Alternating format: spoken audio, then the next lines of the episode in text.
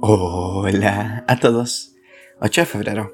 Y gracias a nuestro devocional Alimento para el Alma, hoy podrán escuchar La carrera de la vida. Lectura devocional sugerida es Hebreos capítulo 12, verso 1 hasta el 2.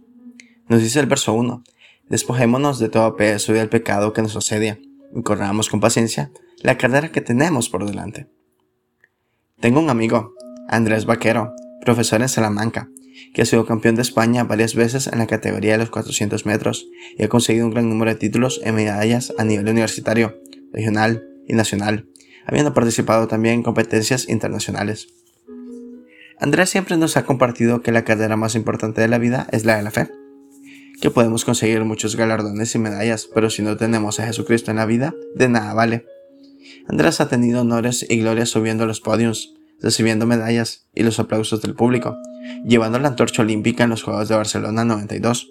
Pero siempre resalta que la carrera más importante en la vida es la de la fe. Las medallas se quedan aquí, pero la fe en Jesucristo se proyecta no solo en el tiempo presente, sino que se extiende a la eternidad. Andrés y su esposa Montse aprovechan el verano para participar en las actividades evangelísticas de su ciudad y en las campañas que llevamos a cabo. Han pasado los años, Andrés no ha dejado el deporte y le gusta seguir participando en las competencias de veteranos, pero tiene sus prioridades muy claras. Jesucristo es lo primero y la gloria siempre es para Él como autor y consumador de la fe.